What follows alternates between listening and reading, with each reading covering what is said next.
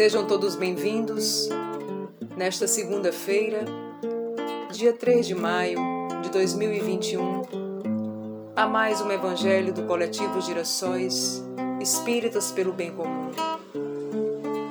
Hoje, as vibrações são pelos irmãos que sofreram mortes violentas, suicídios, abortos, assassinatos e acidentes, e também por nossos irmãos que se encontram nos hospitais com a Covid-19 e outras enfermidades, e também por seus familiares, para que encontrem o consolo, a paz e a esperança em Jesus Cristo.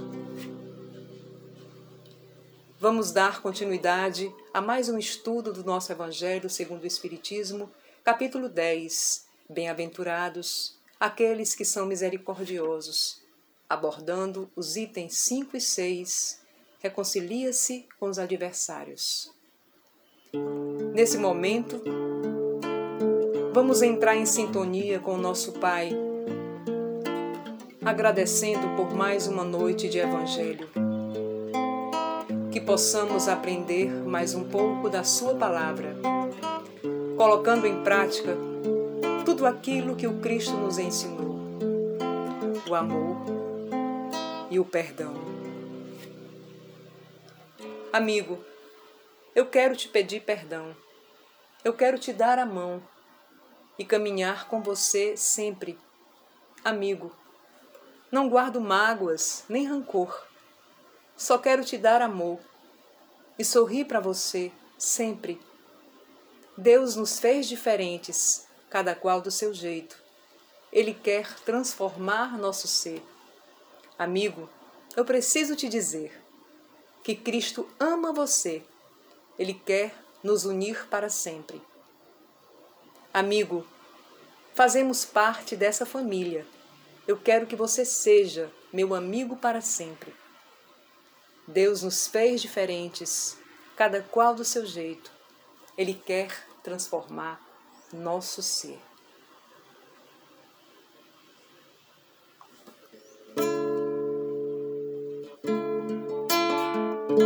O primeiro passo pode se dar hoje e tudo será luz que vai te acompanhar. O primeiro passo, mesmo pequenino, é sempre um gigantesco poder de transformar. O primeiro passo é o marco de passagem, um ato de coragem de quem quer acertar.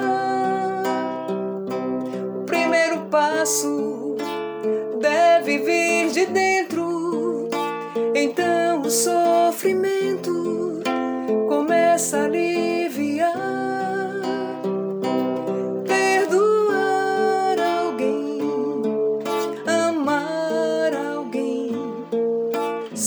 também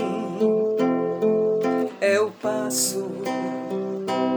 Perdoar alguém, amar alguém, fazer o bem, deu passo primeiro passo deve vir de dentro. Então o sofrimento começa a aliviar.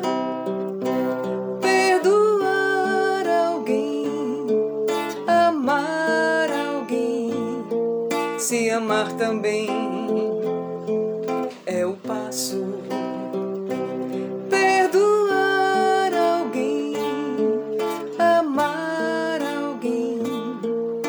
fazer o bem, deu passo.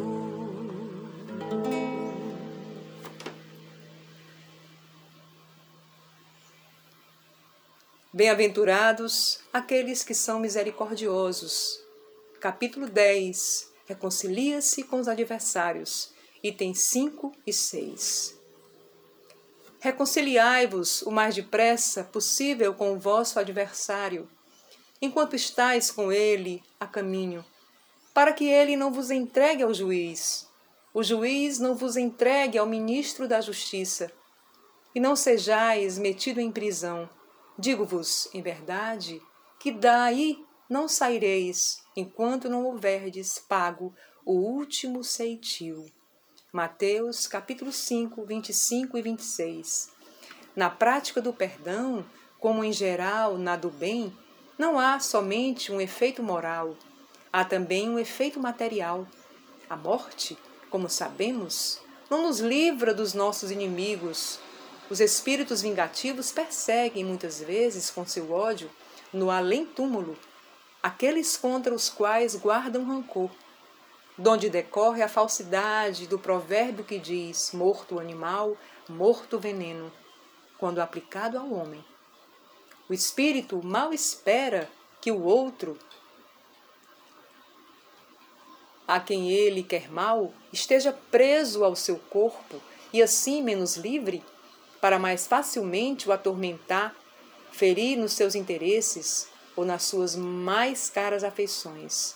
Nesse fato reside a causa da maioria dos casos de obsessão, sobretudo dos que apresentam certa gravidade, quais os de subjugação e possessão. O obsediado e o possesso são, pois, quase sempre vítimas de uma vingança, cujo motivo se encontra em existência anterior, e a qual o que o sofreu deu lugar pelo seu proceder.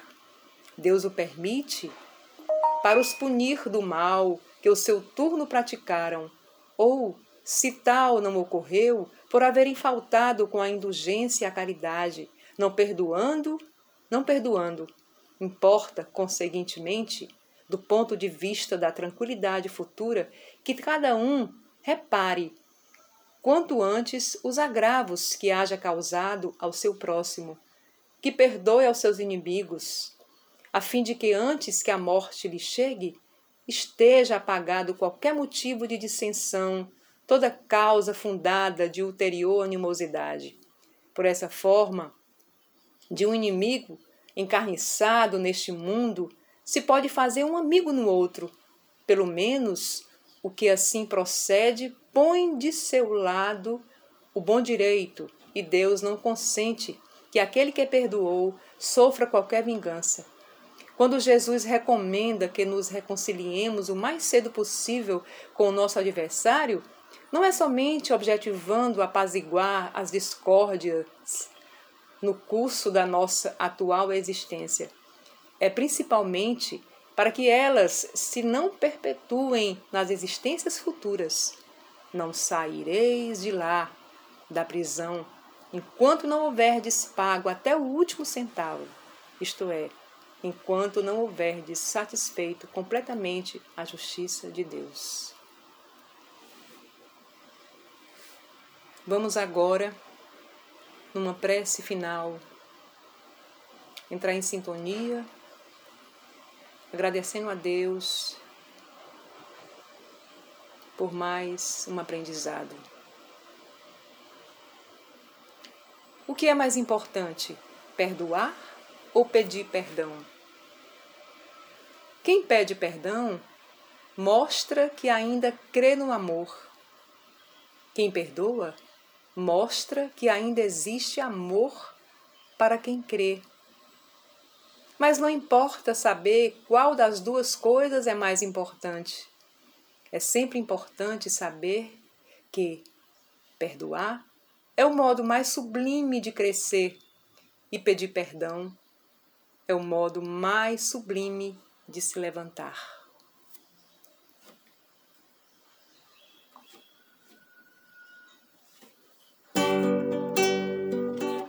Quando entrar setembro e a boa nova andar nos campos, quero ver brotar o perdão onde a gente plantou. Juntos outra vez já sonhamos juntos, semeando as canções no vento. Quero ver crescer nossa voz no que falta sonhar. Já choramos muito,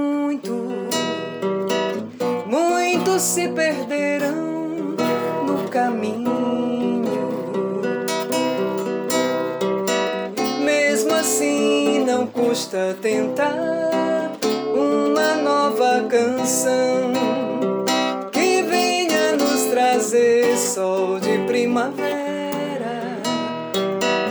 Abre as janelas do meu peito. A lição sabemos de cor, só nos resta aprender.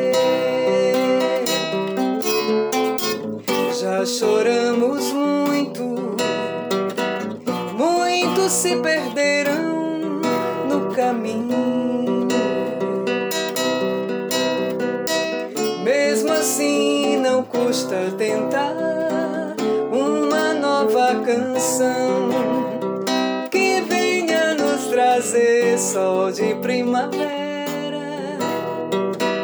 Abre as janelas do meu peito.